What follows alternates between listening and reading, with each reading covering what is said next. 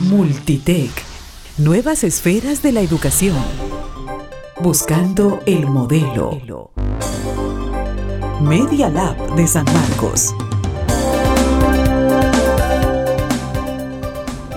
Hoy vamos a resolver un ejercicio donde necesitamos encontrar el dominio de una función f. Cuando se declaró la pandemia, quedaron vacías el 80% de las aulas en las que estudiantes de todo nivel de los 194 países del mundo recibían sus clases, según datos de UNESCO. En función a, dos reglas. El mundo tenía un reto, establecer propuestas que garantizarán la continuidad de la enseñanza. En el Perú, el Estado trazó toda una estrategia dirigida a convertir esta difícil coyuntura causada por el COVID-19 en una oportunidad. Lo primero que hizo fue definir a través del Ministerio de Educación que de aquí en adelante convivirán tres modalidades de enseñanza, la presencial, la no presencial o remota y la semipresencial o mixta. Luego, normó la implementación del servicio educativo no presencial con el fin de mejorar y democratizar el acceso a la educación a través de la tecnología educativa. Asignó una partida presupuestal y comenzó a capacitar. En toda esta estrategia destinada a fortalecer la transformación digital de la educación, una institución juega un rol clave. Superintendencia Nacional de Educación Superior Universitaria, SUNEDU. SUNEDU diseña, planifica y ejecuta acciones concordantes con la política institucional del gobierno en la que el Ministerio de Educación es el ente rector. SUNEDU lleva adelante un proceso de licenciamiento institucional en las universidades de nuestro país, un proceso que resguarda el derecho de los estudiantes universitarios a una educación de calidad. Esto quiere decir que casi el 50% de las universidades eh, licenciadas ahora son públicas, eh, mientras que hace seis años, digamos, la diferencia entre el número de universidades públicas y privadas era casi de, de, de 2 a 1, ¿no? O sea, el número de universidades privadas era mucho mayor.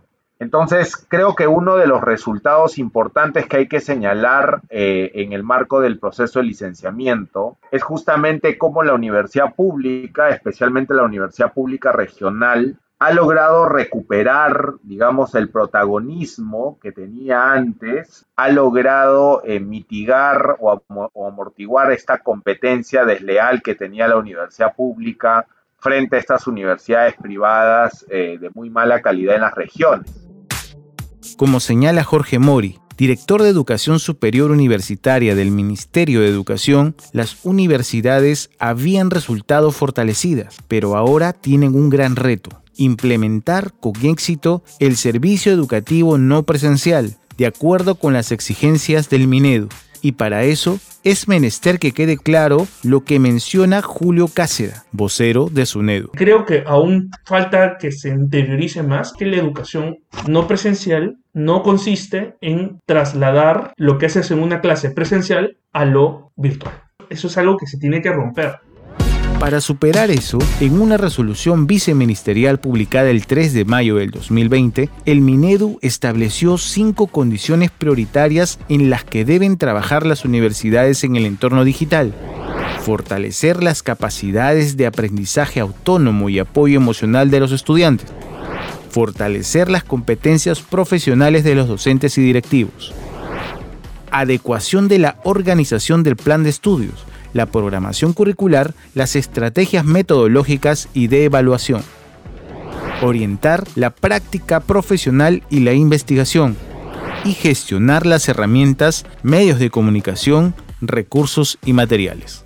Había un prejuicio muy grande, y siento que aún lo hay, sobre que la educación virtual o no presencial es de peor calidad que la presencial. Tienen componentes distintos, pero la educación virtual bien realizada puede cumplir ciertas finalidades educativas y puede ser de una calidad similar a la presencial.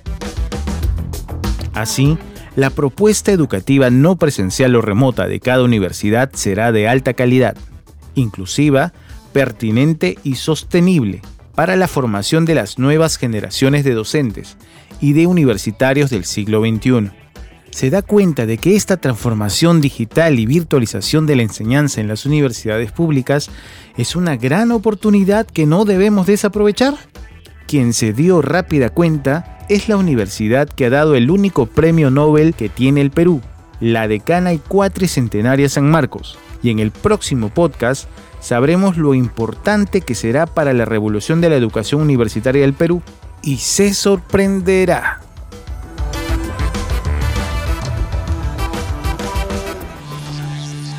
Multitech. Nuevas esferas de la educación.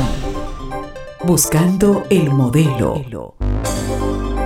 Media Lab de San Marcos.